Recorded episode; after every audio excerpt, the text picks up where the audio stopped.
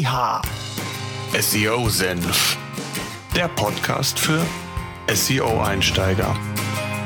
Wir zeigen dir, worauf es bei der Suchmaschinenoptimierung ankommt. Yeehaw! Suchmaschinenoptimierung Step by Step by Step für SEO-Einsteiger. SEO Senf. Jetzt geht's los. Ich darf euch recht herzlich zu einer weiteren Podcast-Episode hier beim SEO-Senf willkommen heißen. Wer träumt nicht davon, bei Google mit seinen wichtigsten und relevanten Keywords auf den vordersten Plätzen positioniert zu sein? Insbesondere in Branchen, wo der Wettbewerb recht groß ist, ist dies gar kein einfaches Unterfangen. Bildlich gesprochen, wer die richtigen Wege im SEO findet, die gut ausgebaut und gepflastert sind und der direkte Weg zum gewünschten Ziel möglich ist, hat Vorteile gegenüber den Website-Betreibern, die den nicht so gut begehbaren Weg mit Hindernissen und Umwegen einschlagen. Die Leute brechen den Gang ab, verlaufen sich und und und. Wer seine Hausaufgaben gemacht hat, das Fundament, also die eigene Homepage auf solide Füße gestellt hat und dann mit den zur Verfügung stehenden Werkzeugen besser ist als der Wettbewerb, wird davon profitieren und Google wird die Seite mittel- und langfristig besser positionieren. In der heutigen Podcast-Episode spreche ich mit dem SEO-Pionier, kann man schon sagen, und Experte Marco Jank. Er betreibt nicht nur mit Sumago seine eigene SEO-Agentur, er ist darüber hinaus auch Veranstalter einer der größten SEO-Konferenzen mit der SEO Campix hier bei uns in Deutschland. Er betreibt einen Podcast namens Wayne zum Thema Human Marketing und außerdem hat er sich auf die Themen Content-Entwicklung in den letzten Jahren mehr und mehr fokussiert. Er hat sich insbesondere dem Thema holistische Landingpages angenommen und versucht, über kreative Content-Ansätze entscheidende Vorteile bei Google für seine Kunden zu erzielen. In unserem Podcast geht es genau um die Themen Sichtbarkeit, sichtbarer werden. Wie schaffe ich es, eine Sichtbarkeit bei Google, auch wenn ein gewisser Wettbewerb vorhanden ist, zu erzielen? Wie kann ich mich vom Wettbewerb differenzieren? Was sind Erfolgsfaktoren und wie sollte man sich dem Thema nähern? Wir erfahren zudem, dass auch Wikis längst nicht tot sind und ebenfalls ein Werkzeug für mehr Sichtbarkeit sein können. Ein sehr spannendes und interessantes Thema, was wir sicherlich in den nächsten Wochen noch ausführlicher oder besser gesagt noch mehr im Detail besprechen werden. Solltet ihr Fragen haben, Wünsche, was das Thema angeht, einfach hier in den Kommentaren eure Frage posten, unseren Audios Hörerservice nutzen oder folgt uns bei SEO Senf und stellt dort eure Fragen. Ich würde vorschlagen, wir steigen direkt ein. Auf geht's. Ja, Marco, bevor wir loslegen, stelle ich doch bitte selbst unseren Zuhörern noch kurz vor, wer bist du und was machst du? Ach, das wird ja mal übertrieben. Erstmal äh, schön, dass ich in deinem Podcast sein darf, Thomas. Ähm, freut mich immer, wenn andere Leute auch so ein Format pflegen wie ich selbst. Ähm, ja, ein bisschen was zu meiner Person. Ich bin 48 Jahre alt, verheiratet, habe einen Sohn bin nebenberuflich in den Bereich SEO reingekommen. Den Bereich äh, ja, beackere ich jetzt so seit 1998, also schon eine ganze Weile. War vorher Polizist und bin seit 2011 vollberuflich äh, in meiner Agentur tätig. Das heißt, äh, wir haben eine Agentur, die hört auf den Namen Sumago und da machen wir eigentlich so, ja, schon seit vielen Jahren eigentlich SEO äh, in allen Klassifikationen eher weniger technisch, sondern eher mehr in Richtung Content-Erstellung. Aber klar, geht immer um Sichtbarkeit. Und wir haben uns ähm, nach Panda und Pinguin sehr stark in Richtung Content-Erstellung auch entwickelt. Also wir sind jetzt nicht eine Agentur, die ja, ähm, so eine Menge Theorie macht, sondern ähm, mein Herz schlägt eigentlich für die Produktion von Inhalten und damit auch verbunden ja, Rankings, wenn man es äh, interessant anstellt. Und ja, das machen wir eigentlich die ganze Zeit. Ähm, haben uns jetzt in den letzten ja, Monaten, würde ich jetzt mal sagen, äh, sehr stark auf holistische Inhalte spezialisiert, aber eben auch nur als eine Ausprägungsform von, von Suchmaschinenoptimierung grundsätzlich. Ist ja mal, würde ich sagen, relativ geschickt, mit einem Spitzenthema in den Markt zu gehen, als in der vollen Breite, äh, um den Leuten das ein bisschen näher zu bringen. Ich bin selbst ähm, ja, sehr aktiv gewesen im Content Marketing, habe geblockt früher, ist jetzt nicht ganz mehr so State of the Art, deswegen mir fehlt auch ein bisschen die Zeit dafür, aber ich weiß zumindest, wo die Hebel im Blogging so drin sind und dass es auch für Suchmaschinenoptimierung noch, noch ganz gut funktioniert. Äh, Podcaster selbst äh, mit Wayne, einem Podcast, wo ich mich ein bisschen so mit der Welt hinter dem Marketing beschäftigen will. Also wie funktionieren die Menschen eigentlich in der Industrie? Ähm, ja, und das mache ich eigentlich so den lieben ganzen Tag. Wir sind äh, hier zehn Leute in der Agentur und ja, probieren so das Maximum für große, kleine und mittelständische Unternehmen rauszuholen aus der Suchmaschinenoptimierung und dem Content Marketing. Sehr schön. Ich glaube, äh, eine Konferenz richtest du auch noch aus. Vielleicht kannst du da auch noch ein, zwei Sätze zu sagen. Ja, genau. Siehst du, mein Universum ist so groß, dass ich die Hälfte schon wieder vergesse. Ja, seit äh, zehn Jahren äh, haben wir, also vor zehn Jahren haben wir die SEO Campix im Endeffekt ähm, mal ins Leben gerufen. Und ja, ich glaube, es oh, eine der erfolgreichsten Formate, die es da draußen gibt. Da sind so jedes Jahr 600 Leute, die sich einmal im März treffen und austauschen. Ist keine Konferenz im klassischen Sinne, sondern eher eine ja, Wissensaustausch, Networking-Konferenz. Also da geht's wirklich um Wissensaustausch auf Augenhöhe. Ist mehr sowas wie ein Szenetreff, würde ich mal sagen. Und das haben wir jetzt im letzten Jahr angefangen auszurollen auf mehrere andere Themen, nämlich auf Content Marketing mit der Contentix und äh, der M3, die im Sommer stattfindet, zu allen Sachen, die so mit Unternehmertum zu tun haben und noch ein paar andere Formate, die ihr dann ja irgendwann im Laufe des Jahres, äh, des nächsten Jahres oder vielleicht auch noch diesen Jahres mitbekommen werdet. Also wir sind als Agentur schon auch im Bereich Event relativ aktiv, wobei Event bei mir jetzt nicht nur Event bedeutet, sondern ich glaube, Event ist gerade im Offline-Bereich ein sehr, sehr starkes Mittel, um Content Marketing auch zu machen. Das heißt, eigentlich probiere ich immer so den Fuß im SEO Content Marketing zu haben und die Campix ist eine Ausprägungsform davon. Ähm, das machen wir in Teilen mit einigen Kunden auch. Ähm, sicherlich in kleinerer Form, nicht immer in Konferenzform, aber Offline-Events sind wirklich ein Mega-Hebel, um auch äh, im SEO was zu erreichen man soll es nicht für möglich halten. ja, genau. Ja, wir haben ja, oder wir sind ja ein Podcast in erster Linie auch für, für Einsteiger oder für Anfänger und äh, wir werden auch oftmals im Kundenkreis immer wieder mit der Frage konfrontiert, was klappt im SEO denn contentmäßig? Du hast eben zwei Stichpunkte genannt oder ein holistische Landingpage oder Inhalte, also vollumfängliche äh, oder das Bearbeiten von voll, vollumfänglichen Themen auf einer Seite. Ähm, und was, was besonders ja spannend ist, was du eben auch gesagt hast, du bist eigentlich so der Freund von Content-Produktion, also von verschiedenen Varianten von Content. Wenn man dich mal so, oder wenn wir einfach mal damit anfangen, was ist denn so aus deiner Erfahrung, du bist ja jetzt schon sehr, sehr lange dabei, ähm, was würdest du einem antworten, der zu dir kommt und sagt, was sind denn noch Inhalte oder Möglichkeiten, um Sichtbarkeit aufzubauen, auch wenn vielleicht schon ein gewisser Wettbewerb vorhanden ist und ich so gerade äh, mich mit dem Thema auseinandersetze. Was funktioniert denn noch und was funktioniert denn nicht aus deiner Sicht? Also immer wieder, wenn ich äh, Kundenanfragen habe und wir das erste Mal in irgendwelche Setups gucken, dann erzählen mir die Leute in der Regel ganz aufgeregt, wie cool sie schon im Content Marketing sind. Aber im Kern äh, beantworten sie die Fragen, die sich um Produkte oder Dienstleistungen rumdrehen, pff, eigentlich wenig, sondern das Hauptproblem, was die meisten Kunden haben, ist, dass sie halt immer sich darstellen und nicht die Probleme äh, darstellen, die die Menschen mit ihren Produkten oder mit ihren Dienstleistungen haben. Also dieser Perspektivwechsel in Richtung Content, ich glaube, das ist so der Hauptschwachpunkt. Und da gibt's gar nicht so viele da draußen, die in allen Feldern, die ich hier beackere, ähm, sehr aktiv sind. Das heißt, Seiten anzubieten, die wirklich Probleme lösen, also sich erstmal selbstbewusst machen, dass es mit seinem Produkt oder seiner Dienstleistung wirklich Probleme auch geben kann. Also ich glaube, kein Produkt ist im Handling so perfekt, ähm, dass man nicht dazu was erklären könnte.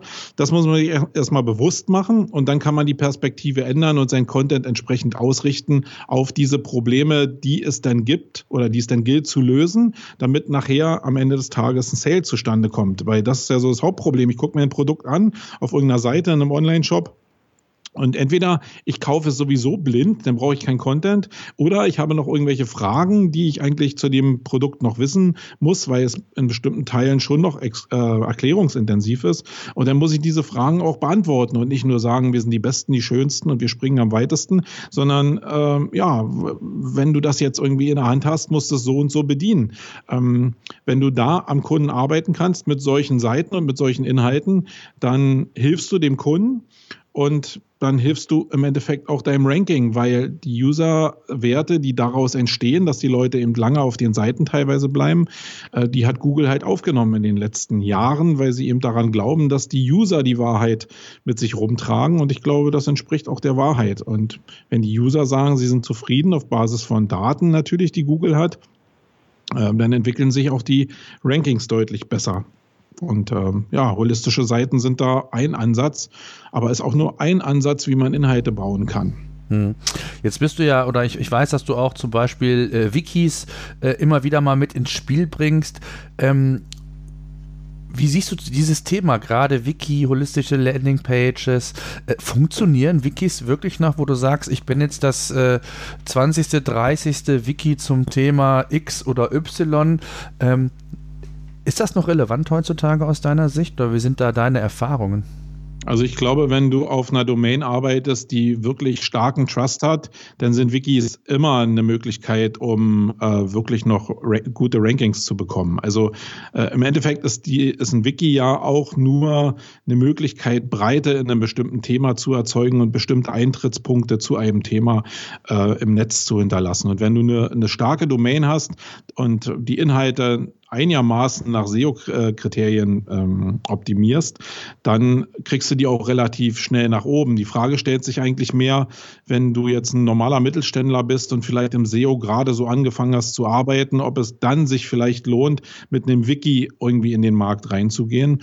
Und da kann ich auch sagen, ja, es bringt was, aber es ist natürlich so, wenn du aus deinem normalen Inhalt, also ein Wiki soll ja irgendwie eine erklärende Funktion haben. Wenn ich jetzt also ein Produkt habe und da sind jetzt bestimmte Sachen drin, die vielleicht erklärungsintensiver ist, dann kann ich das entweder auf der holistischen Seite oder auf der Produktseite schon darstellen, um es da umfassender zu machen. Oder ich treffe die Entscheidung, dass ich den Inhalt lieber rausziehen will, weil ich vielleicht auf diesem einen, auf dieser einen Erklärung jetzt auch noch Suchvolumina habe und lager ihn aus und probiere da dann ein bisschen holistisch zu arbeiten. Und da ist natürlich das ein Problem, wenn andere Leute das auch schon gemacht haben.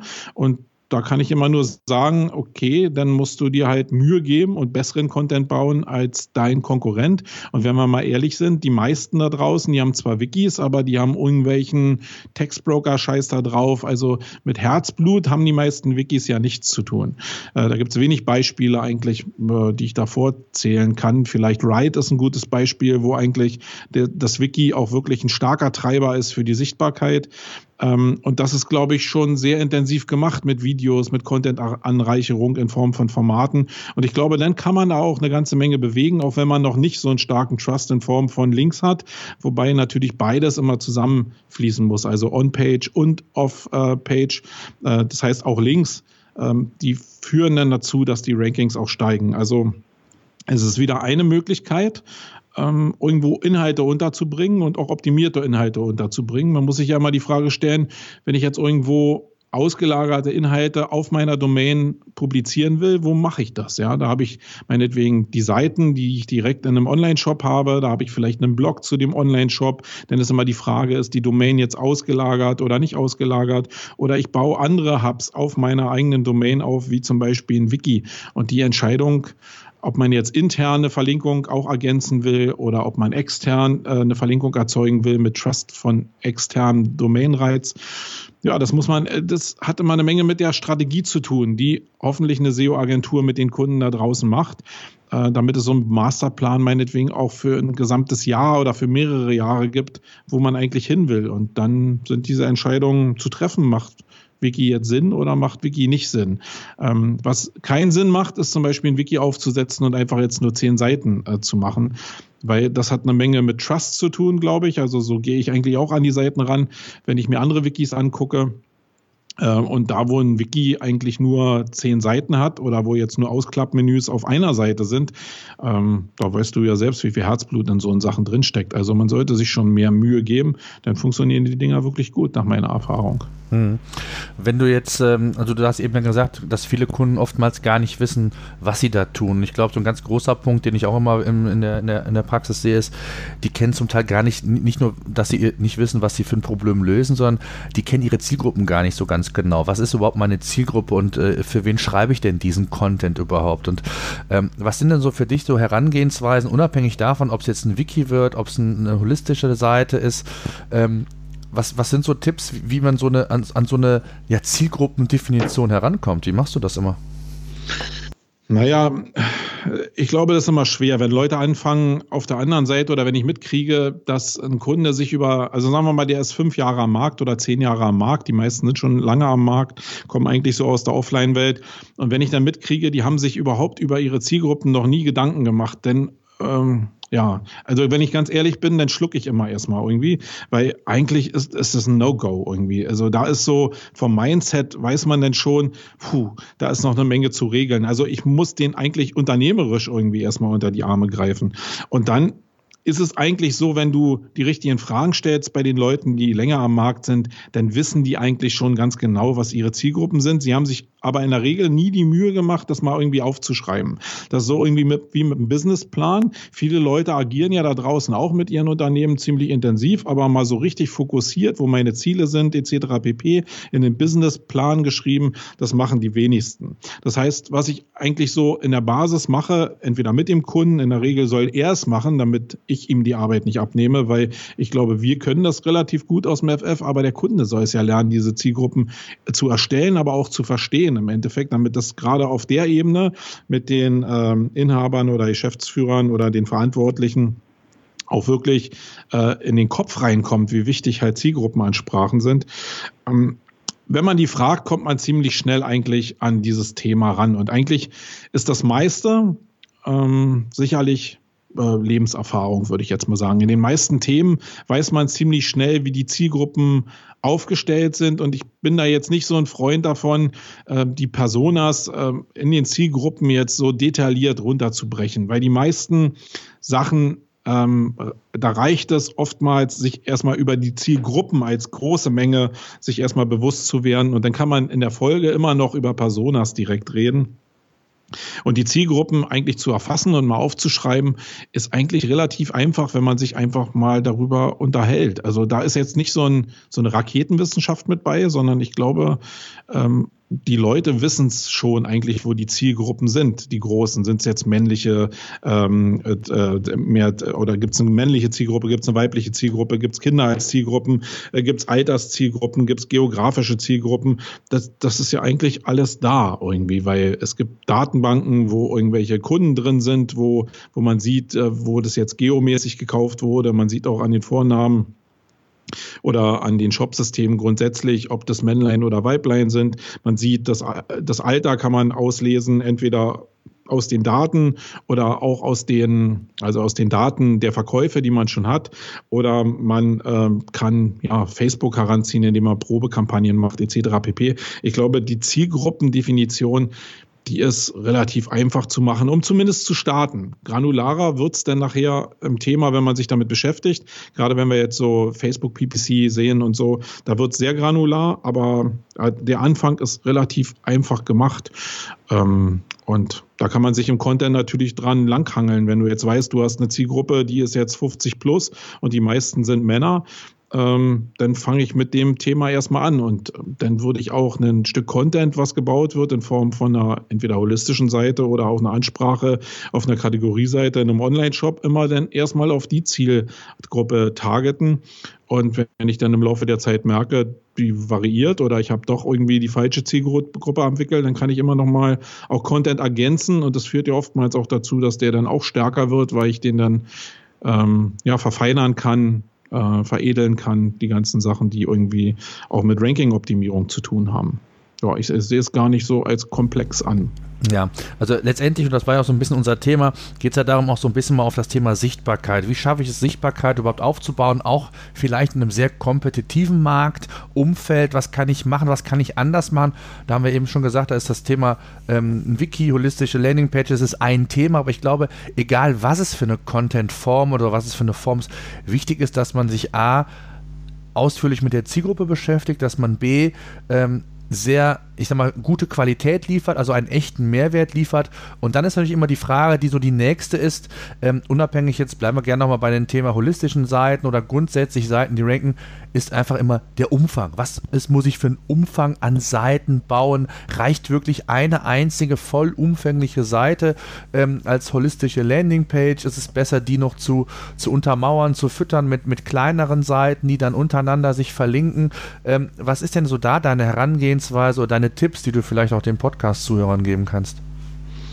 Also ich bin ja jetzt auf das Thema holistische Landingpages ähm, nicht aufgestiegen, sage ich jetzt mal, oder habe das weiterentwickelt für mich, ähm, weil ich nicht daran glaube. Ich glaube, dass es zurzeit wirklich einen echten Ranking-Vorteil für diese holistischen Seiten gibt, weil Google halt ja algorithmisch diese umfassende Semantik zu einem Keyword, also zu einem Basis-Keyword honoriert und auch die Arbeit ähm, honoriert. Und wenn dann die User-Signale und Verlinkungen noch dazukommt, dann gehen die Sachen halt wirklich aktuell sehr stark äh, nach vorne. Und ähm, das ist ja, ich setze jetzt nicht auf ein totes Pferd irgendwie. Das heißt, wenn ich jetzt irgendwie natürlich also ich würde mal von der anderen Seite anfangen. Jeder, ähm, der im E-Commerce tätig ist oder im Online-Marketing tätig ist oder mit einem Shop äh, irgendwie da draußen agiert, der hat natürlich, sollte er sein Keyword-Set äh, parat haben. Das heißt, er sollte wissen, was sind meine Hauptkeywords und welches Suchvolumen liegt dahinter oder welcher CPC liegt dahinter oder welche Marge liegt für mich dahinter. Ähm, irgendwas, was wirtschaftlich auf, auf den Erfolg einzahlt. Und von diesem Keyword-Set, was eigentlich jeder da draußen haben sollte, wenn nicht, sollte er sich vielleicht ein SEO suchen, um dieses Keyword-Set zu erstellen oder auch ein Mensch, der sich mit SEA beschäftigt, also das ist jetzt nicht an SEO gebunden, ähm, dann sollte man dieses Keyword-Set auf jeden Fall erstmal bauen. Und dann wird ja die Informationsarchitektur in einem Shop meinetwegen oder auf einer Internetseite hoffentlich dieser äh, Basis folgen, also diesem Keyword-Set folgen. Das heißt, daraus baut man dann zum Beispiel eine Informationsarchitektur auf der Navigationsebene. Das heißt, meine stärksten Keywords sollten in der Navigation irgendwie auftauchen und die weniger starken Keywords dann in den äh, Unterkategorien meinetwegen. Und wenn, wenn du das hast und eigentlich auch weißt, wo deine großen, deine großen Needs sind, auch für das Ranking, dann weißt du auch, wo du eigentlich die meiste Kraft reinstecken solltest. Also nicht nur Kraft in Form von, ähm, ich mache da jetzt selber was, klar, gibt eine ganze Menge Leute, die werkeln da selbst an ihren Shops oder an ihren Seiten, dann ist es natürlich nicht so teuer, sondern es kostet sich nur ja, Zeit und vielleicht noch ein bisschen Investitionen in Links und Grafiken und Videos etc. pp, um das anzureichern. Ähm, aber wenn du halt wirklich mit einem Business unterwegs bist, dann solltest du dir auch überlegen, wo nehme ich jetzt, wenn ich eine Agentur zum Beispiel nehmen muss, weil ich das selber, weil ich das Know-how selbst nicht habe, ähm, wo stecke ich denn jetzt das Geld rein, weil der Return of Invest ähm, am ehesten wieder zurückkommt, weil ich weiß, dass ein hohes Subvolumina drauf ist, dass ein hoher CPC drauf ist oder ich eine hohe Marge an dem Produkt meinetwegen habe. Und in die Richtung würde ich als erstes gehen um äh, Inhalte zu erstellen. Und dann ist meine Antwort ganz klar, umfassende Inhalte. Und nicht, weil es nicht andere Inhalte gibt oder andere Taktiken gibt, sondern weil es nach, mein, nach meiner Erfahrung wirklich zur Zeit wie die Hölle funktioniert. Ähm, es gibt ein paar Sachen, die man da beachten sollte, wenn man auch gerade mit holistischen Inhalten arbeitet. Aber die muss man für sein eigenes Feld lernen, weil jede Bewegung, das zeigt sich auch bei den Projekten, mit denen wir hier arbeiten im Kundenbereich, ähm, jedes Projekt verhält sich anders. Aber die Möglichkeiten, die daraus entstehen, wie Entwicklungen im Ranking ablaufen, jetzt äh, gerade so in Richtung, erweitere ich jetzt Kategorieseiten oder lagere ich jetzt ähm, doch den Inhalt auf eine externe Domain um, um da mit einer Keyword-Domain vielleicht zu arbeiten. Ja, die Erkenntnisse sind sehr strategisch, aber die funktionieren zurzeit wirklich sehr, sehr gut. Deswegen, ich kann eigentlich nicht nur aus Eigennutz die Empfehlung äh, rausgeben, arbeitet holistisch in vielen Bereichen. Äh, da, wo es nicht so richtig geht, gebt euch aber wenigstens Mühe und probiert ansatzweise holistisch zu arbeiten. Das Thema Wiki hatten wir ja da schon in dem Zusammenhang. Da ist natürlich, wenn ich jetzt Kunden auch empfehle, ja, fang mal nicht unter 100 äh, Seiten an, die du dein, dein Wiki bestückst, damit es überhaupt ein bisschen ähm, nach Trust aussieht nach außen, also wirklich wie ein Wiki aussieht. Ähm, dann kann man sich schnell hochrechnen, wenn jetzt ähm, nach dem, was ich auch immer sage, und da lüge ich ja nicht, so eine holistische Seite auf Agenturebene so, ja, vielleicht 5.000 bis 10.000 Euro kostet und du bietest jetzt irgendwie 100 Seiten an, dann kannst du dir ja selbst ausrechnen, was da für ein Kostenapparat auf dich zukommt. Also ähm, probier dich immer an deinem Basis-Keyword-Set äh, lang zu hangeln und such dir deine Schlachtschiffe raus, wo du auf jeden Fall ranken willst und wo du dir die, den meisten Profit versprichst und da probier richtig Gas zu geben und entweder Geld reinzustopfen mit einer Agentur oder dir selbst viel Zeit zu nehmen, um den Inhalt da so cool wie möglich zu veredeln. Und äh, dann kann man zur Zeit damit eine Menge reißen. Ob das in einem Jahr noch so ist, kann ich nicht sagen. Also äh, SEOs spielen ja immer mit den Möglichkeiten, die aktuell da sind. Und wenn die in einem Jahr anders sind, dann passen wir uns auch wieder an. Das heißt, wenn wir hier nochmal uns in einem Jahr treffen sollten, dann kann es sein, dass kurze Inhalte wieder relevant sind. Zurzeit ähm, sind halt längere und intensivere Inhalte, also schöne Inhalte, die den User faszinieren, wirklich sehr cool und gehen gut ab. Mhm.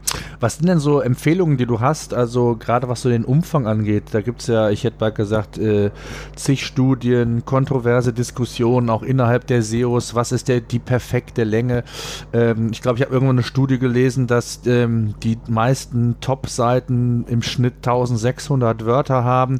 Andere sagen äh, 5000. Gibt es irgendwas, wo du sagst, äh, wo du das fe festmachst, was so eine relevante Größe ist? Vergleichst du es mit dem Wettbewerb, weil du eben auch gesagt hattest, ähm, schaut euch den Wettbewerb an und wenn der da ist, dann müsst ihr einfach besser sein und äh, nicht immer ist äh, mehr besser, aber ähm, was sind so die Kriterien für dich?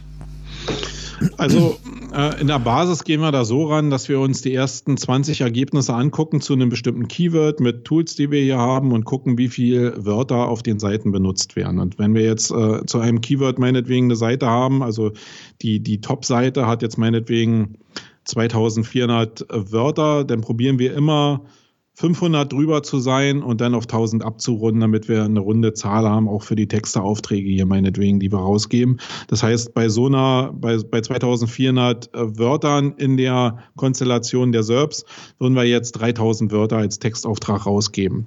Ähm, das ist aber so das, äh, was eher daran gemessen ist, was man da draußen verkaufen kann, weil immer zu sagen 5000 Wörter, da schlackern halt viele mit den Ohren, weil natürlich da immer nicht nur der Text dranhängt, sondern auch die grafische Verschönerung irgendwie dranhängt.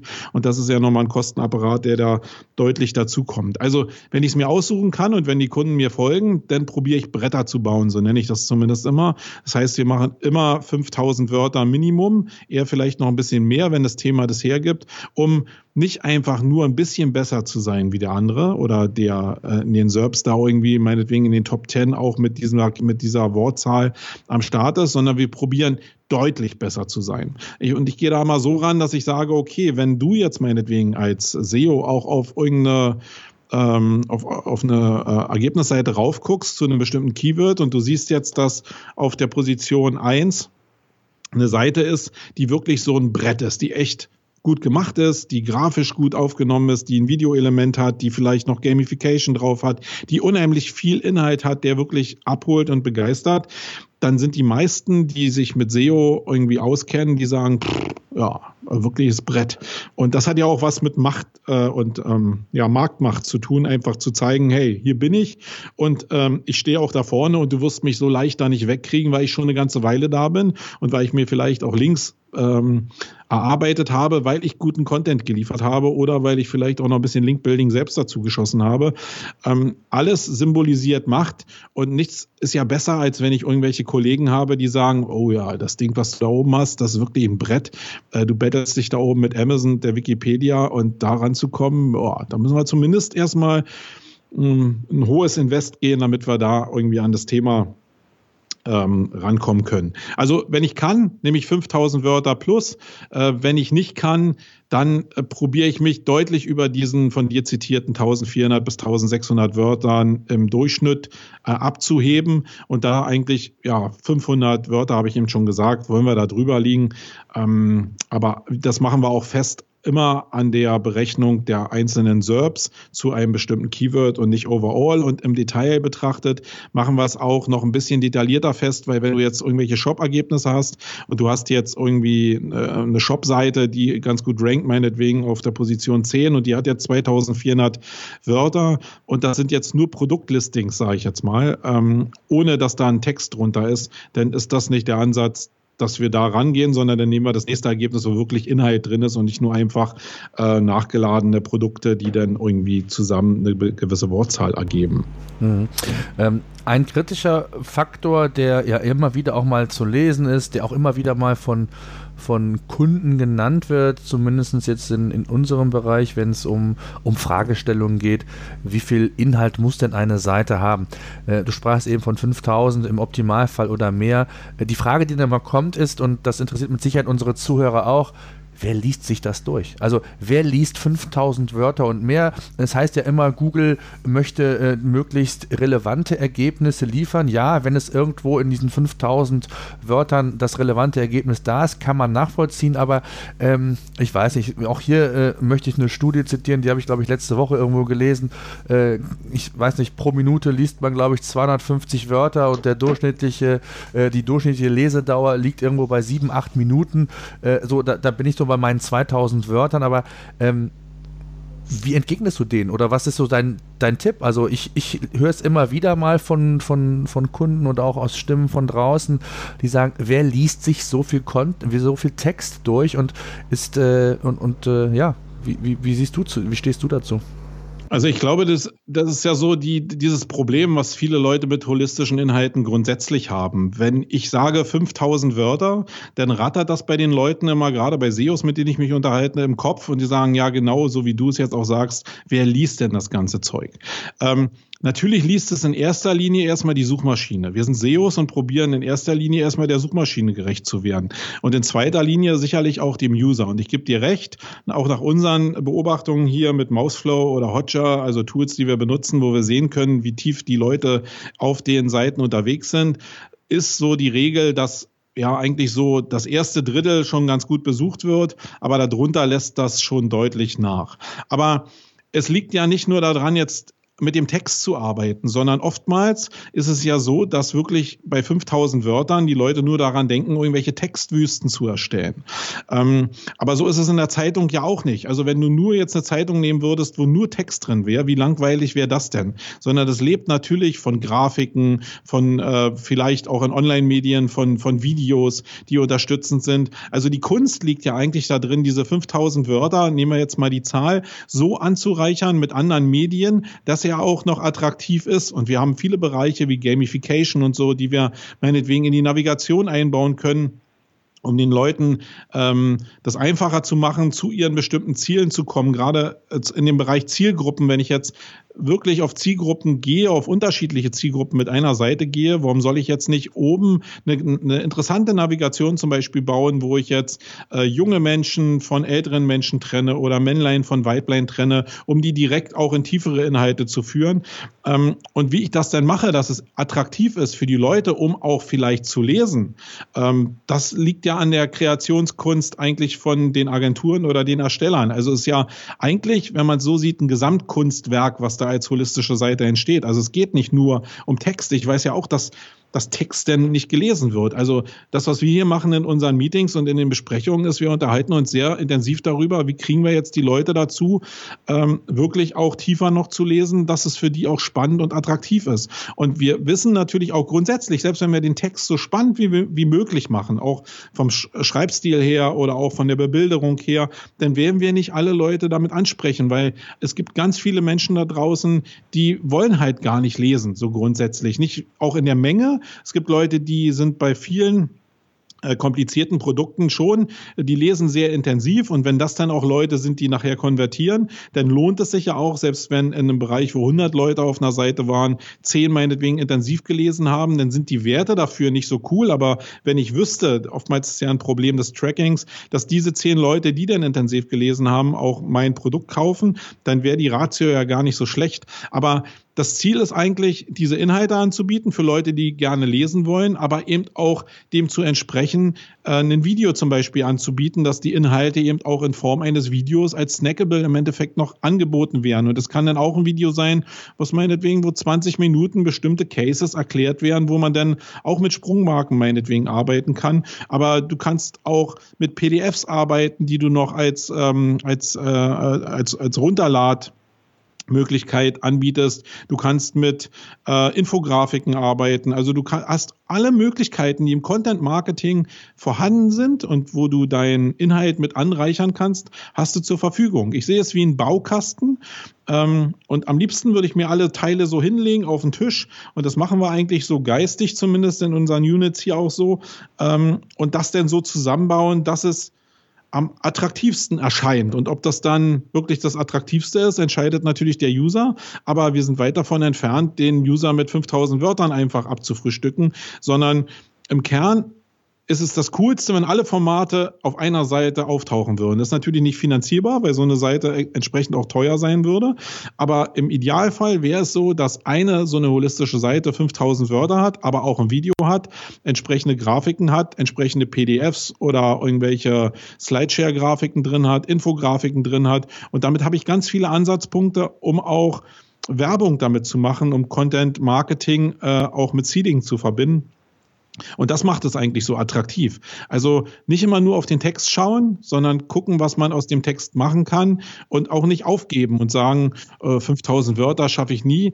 Wenn man sich mal also man muss sich einfach nur mal mit Kunden hinsetzen, die lange am Markt sind. Und wenn die eine Hotline zum Beispiel haben und man setzt sich mit den Leuten der Hotline einfach mal hin, dann kommt man ganz oft auf Bereiche, die sind oder auf Wortanzahlen, die sind deutlich über 5000 Wörtern, weil die dir schon das Leid einfach runterbeten, welche Fragen die immer und immer wieder zu einem bestimmten Produkt gestellt bekommen. Und das ist nicht nur eine Frage, sondern das sind oftmals 10, 20, 30 Fragen und dann ist man schnell bei 5000 Wörtern. Hm, ich glaube, dass, äh, dass mir eine, eine Sache schon vorweggenommen, ähm, es geht nicht nur um Text, das ist, glaube ich, nochmal ganz wichtig rauszustellen und gerade auch für die, die sich damit gerade zum Anfang beschäftigen, heißt es nicht immer nur, äh, schreibe 2000 Wörter und es wird dann irgendwann von alleine funktionieren, sondern gerade diese, das Thema Content-Variante und Content-Format ist, glaube ich, ein ganz wichtiges, was du eben meintest, ein Video, ein Bild wichtig ist und das machen auch noch viele falsch, dass es dann meistens nicht unique ist, sondern irgendwo äh, von irgendeinem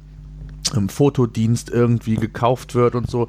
Äh, was sind so für dich so, wenn du mal so drei, zwei oder drei äh, wichtige Content-Formate mal rausnimmst äh, und wo du sagst, das sind so die Dinge, wenn ich mich damit beschäftige, äh, die wirklich gut auch aus Erfahrung funktionieren. Bilder, Videos, Infografiken, was ist so, wo du sagst, das sind schon so die Dinge, äh, die man so im Fokus äh, zumindest mal in die engere Betrachtung ziehen sollte? Also ich glaube, ähm, wenn ich jetzt vom Kostenapparat ähm, ausgehe, dann sind ähm, Grafiken grundsätzlich, also eine Bildsprache zu entwickeln für die Seite, auf der ich arbeiten will, wenn ich nicht mich in einem Corporate Design bewege, das sind schon die wichtigsten Elemente. Einfach, also ich, ich nehme das mal so, ich will mal ein Beispiel nennen. Wenn ich zum Beispiel mir Bücher angucke, ganz normal in der Offline-Welt, dann bin ich oftmals hier bei irgendwie den großen äh, Buchhändlern, die es da draußen gibt, äh, gucke ich mir haptisch diese Bücher an, blätter die oft durch und dann, ich weiß nicht, wie es dir geht, aber bei mir ist es oftmals so, dass wenn da nur Text drin steht und ich so Grafiken habe, die mich überhaupt gar nicht ansprechen, dann lege ich das Ding wieder weg, weil ich es ultra langweilig finde. Und, und wenn ich aber äh, Bücher finde, wo ich denke, oh, hier ist nochmal eine Infografik und hier ist es nochmal erklärt und ist schön bunt. Und äh, also gerade bei diesen äh, Themen für Dummies gibt's das ja, äh, ist ja so verbreitet, äh, weil die eben visuell sehr stark auch unterwegs sind. Dann bin ich oftmals dabei und sage, okay, jetzt gucke ich mir die Themen nochmal an, etc. pp. Und dieser Logik folgend ähm, würde ich auch vorgehen, wenn ich meine Inhalte im Netz baue, um einfach nicht nur eine Textwüste zu haben, so wie ich es im ersten Beispiel beschrieben habe, einfach durchblättern und ist nichts drin, sondern ich gucke mir die Seiten an und da ist jetzt irgendwie das, was im Text steht, vielleicht als Bild nochmal erklärt, um einfach Menschen mit ihren Bedürfnissen nicht nur im Text abzuholen, sondern auch im Bild abzuholen. Das heißt, da würde ich als erstes rangehen und damit verbunden, weil es im Netz halt sehr gut funktioniert, sind halt Infografiken. Die sind halt einen Ticken teurer und wenn man das hinkriegt, also nicht jedes Thema ist für eine Infografik geeignet, aber die meisten kriegt man schon irgendwie so gebogen, dass man da attraktiv was draus machen kann. Die haben halt den Vorteil, also bei Einzelgrafiken ist es so, dass du, gerade wenn du kleinteilig und granular auf dem Content arbeitest, ist es oftmals nicht dazu geeignet, um zum Beispiel in der Bildersuche auch zu ranken. Du musst also, ähm, wenn du in der Bildersuche auch ranken willst, natürlich bestimmte Formatansätze äh, beachten, eine bestimmte Größe beachten. Und das macht so ein Inhalt manchmal nicht so mega attraktiv, aber ich sehe es so schon so, dass wenn du, wenn du die Bilder gut in der Bildersuche platzieren kannst, dann ist die Seite, auf denen die Bilder verbaut sind, äh, kriegt ein paar Punkte fürs Ranking im Endeffekt mehr, weil anscheinend die Bilder für Google eben aus, aus der Google-Welt attraktiver sind als andere Bilder. Ähm, das heißt, damit würde ich in, der, in, in dem Grundsatz arbeiten und Infografiken grundsätzlich lassen sich halt fürs Sharen unheimlich cool benutzen. Also ich glaube, jeder von uns, der in dem Bereich unterwegs ist, weiß, dass es sehr viele Plattformen gibt, wo man einfach Infografiken ganz gut sharen kann, die dann auch ganz gut wieder weitergeshared werden. Und ähm, die sorgen oftmals auch für ganz gute Verlinkung und damit Anschubfinanzierung für ein Ranking auf einer holistischen Seite. Also Grafiken mit Schwerpunkt dann Infografiken. Äh, ich glaube, der zweite Schwerpunkt sollte immer sein, mit Videos zu arbeiten, weil es einfach der große Erfolg von YouTube zeigt ja, dass es einfach sehr, sehr viele Menschen da draußen gibt, die nicht lesen wollen, sondern die Bewegtbild konsumieren wollen und dadurch ähm, das natürlich einfacher haben wollen. Äh, damit würde ich arbeiten und zwar nicht nur in Form, und das ist wieder auch holistisch gemeint. Also holistischer Inhalt meint nicht nur, dass der Text holistisch irgendwie ein Thema behandelt, sondern dass das ganze Feld auch von den Medien holistisch betrachtet wird, die eingesetzt werden. Also gerade im Bewegtbildbereich, wenn wir von YouTube reden, ist es halt sehr wichtig, dass du im Idealfall sogar einen YouTube-Channel baust, der Werte innerhalb des YouTube-Universums erzeugt, die positiv sind, weil das natürlich Werte sind, die Google in Reinkultur hat. Also alle Daten, die man zum Beispiel in YouTube Analytics sehen kann, das sind ja alles Werte, die auf positiv, äh, die positiv auf so eine holistische Landingpage einzahlen können. Wenn ich also zum Beispiel als, Beisp äh, als Beispiel nehme, äh, so ein, so ein YouTube-Channel wie whisky.de, kennen vielleicht die eine oder andere da draußen, dann ist dieser Inhalt immer darauf gemünzt, auch in Form des Contents irgendwo verbaut werden zu können. Äh, das heißt, der Inhalt funktioniert auf YouTube, weil ich da mir eine Gemeinde erzeugen kann und damit ähm, mir ents entsprechende Signale erzeuge, nämlich äh, das Ranking innerhalb von YouTube meinetwegen erzeugt durch äh, Bewertungen, durch den Inhalt, den ich auch in die Description schreibe etc. pp, alles was da so möglich ist. Aber ich habe eben auch immer wieder durch die externe prominente Einbindung und durch das Ranking des Ergebnisses vielleicht den Rückschluss immer wieder zu YouTube. Also das wirklich als als Gesamtuniversum zu sehen und guckt euch mal dieses Whisky.de an als Beispiel. Das mündet ja auf der einen Seite nicht in einer holistischen Seite, sondern in einem Online-Shop und auf der anderen Seite gibt es einen sehr agilen YouTube-Kanal und diese beiden Welten spielen extrem miteinander. Und das könnte man jetzt ja auch mit einer holistischen Seite machen, wenn das Ranking bei Whisky.de nicht sowieso schon super wäre. Also manchmal reicht dieses Zusammenspiel. Also ich hoffe, das ist so ein bisschen verstanden worden. Bewegtbild ist also ein Riesenpart in dem Spiel. Und weil wir hier gerade am Podcasten sind, wir haben ja jetzt zwei visuelle Geschichten. Also wir haben erstmal Text, wir haben Visualisierung. Und warum nicht noch die Ohren als Sinn dazu nehmen? Also wir machen ja hier Podcast äh, und unterhalten uns über Marketing. Warum nicht noch für Leute, die einfach hören wollen, eine Audiospur produzieren und die ganzen Fragestellungen, die im Text da sind, vorlesen oder besprechen etc. pp. oder Fachleute äh, interviewen zu einem bestimmten Thema noch, ähm, dann habe ich eine große Bandbreite an Medien und ich glaube, dann wird für viele Zielgruppen oder für viele Menschen in allen Zielgruppen ähm, der Content deutlich attraktiver und auch die Verweildauer natürlich auf diesen Seiten höher und damit auch für den Algorithmus von Google attraktiver. Ich glaube, das sind so die drei großen Elemente, die man bespielen kann und wo man schon wirklich viel erreichen kann. Aber das ist natürlich dann das, was ich sage, nämlich ein Brett. Das macht halt viel Arbeit. Aber der, der es sieht, also als User sieht, der sagt, hey, guck mal, hier kriege ich die Informationen, die ich haben will, in allen möglichen Formen, kann ich mir was aussuchen. Und auch SEOs oder andere Konkurrenten ähm, sagen bestimmt, und das kommt mir immer wieder unter, ey, die machen wirklich einen guten Job. Und das ist so der Ritterschlag, glaube ich, den man so äh, nur bekommen kann als SEO. Absolut.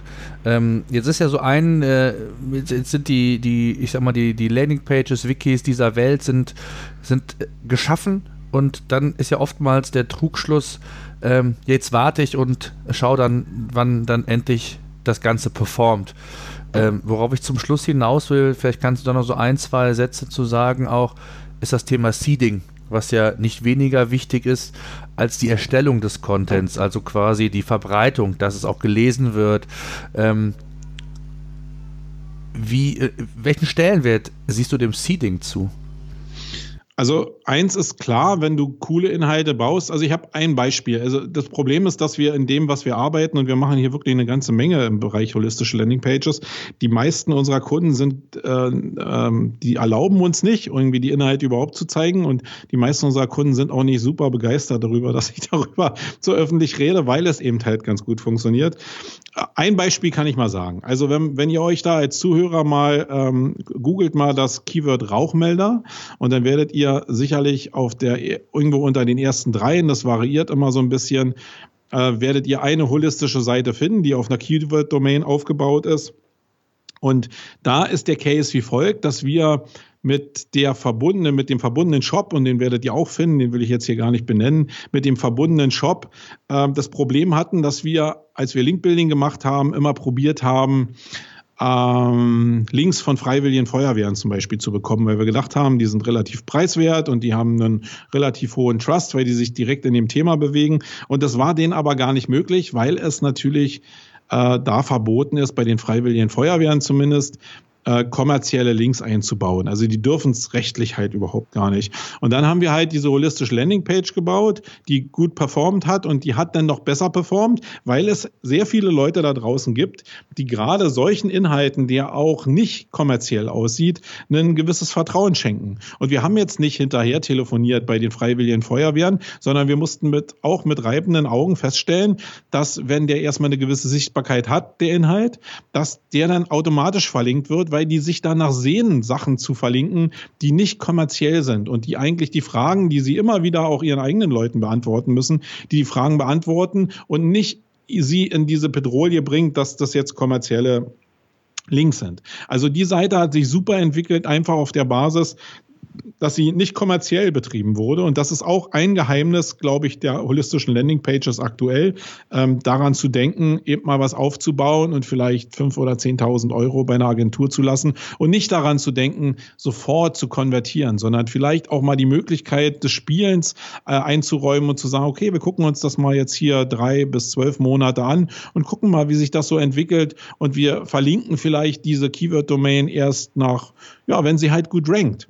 Und ähm, was denn gerade in dem Beispiel cool war, ist, dass die gut rankende äh, holistische Seite durch die Links den Shop extremst nach oben gespült hat. Also die Signale von einer gut funktionierenden und von sehr gut bewerteten holistischen Seite hin zu einer kommerziellen Seite, ähm, die funktionieren halt auch auf der Ebene noch sehr gut. Und das ist wieder sehr holistisch gedacht. Also das war ein Beispiel zum zum Seeding an sich. Also Seeding heißt ja eigentlich, wir verbreiten es eigentlich von uns immer. Das ist so ein, so ein aktionelles Modell, sage ich jetzt mal. Aber es funktioniert auch von sich aus. Nicht in allen Bereichen. Ähm, aber wenn es denn nicht funktioniert, dann kann man immer noch anfangen, eben ja, selbst zu agieren und den Inhalt irgendwie an Redaktionen zu geben und zu sagen, hey, wir haben hier nicht kommerziellen, coolen Inhalt, habt ihr nicht Lust, äh, den mal zu erwähnen ähm, oder irgendwelche anderen Blogger anzuschreiben, Blogger-Relation zu machen, egal ob denn da Geld fließt oder nicht.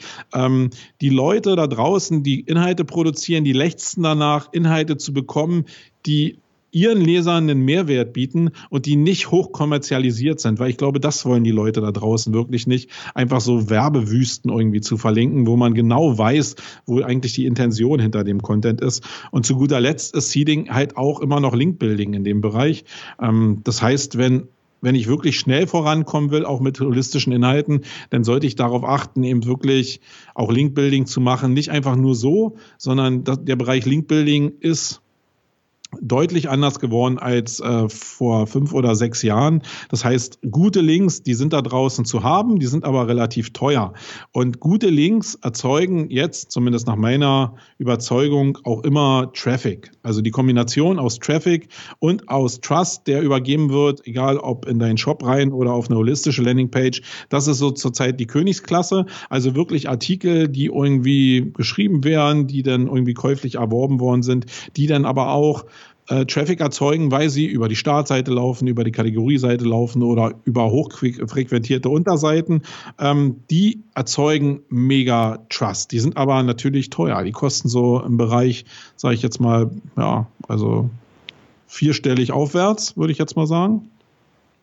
Ähm, also muss man schon ja, mit, ich sage mal, 1000 bis 5000 Euro rechnen. Aber die Links, da brauchst du dann auch nicht in der Masse welche, sondern da brauchst du zwei oder drei äh, und dann funktioniert das sehr gut. Und wenn du jetzt in einem Bereich unterwegs bist, wo halt wirklich ähm, der Markt sehr umkämpft ist und du darauf angewiesen bist, diese Rankings zu bekommen, dann ist die Kombination aus holistischen Inhalten und sehr, sehr starken Keywords auch sehr, sehr stark.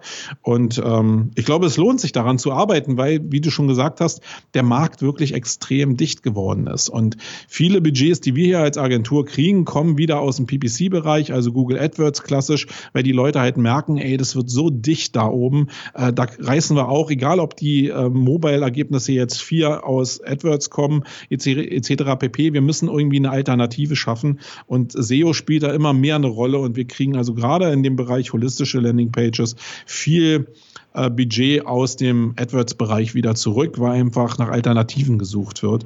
Und ähm, ja, also ich glaube, das sind so die großen Bereiche, die man im Seeding auch bespielen kann. Marco, ich danke dir sehr. Ist sehr, sehr spannend, sehr, sehr interessant.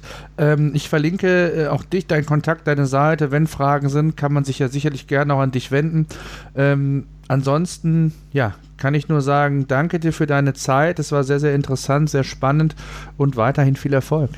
Ja, wenn da Leute draußen sind, die ja noch Interesse daran haben, kannst du vielleicht auch unseren Workshop verlinken, der am 8.11. in Berlin stattfindet. Da gibt's noch mal viel mehr um die Ohren, weil das habt ihr vielleicht mitgekriegt. Das ist ein sehr, sehr breites Thema und äh, da muss man sich vielleicht mal ein bisschen intensiver noch mal mit auseinandersetzen und unterhalten. Wenn ihr da Bock drauf habt, könnt ihr gerne zu dem Workshop nach Berlin kommen. Ja, gerne. Sonst, Thomas, Schick mir nur die URL vielleicht noch, dann natürlich. kann ich die verlinken und dann äh, passt das doch. Gerne. Und sonst danke, dass ich hier sein durfte, Thomas. Danke dir.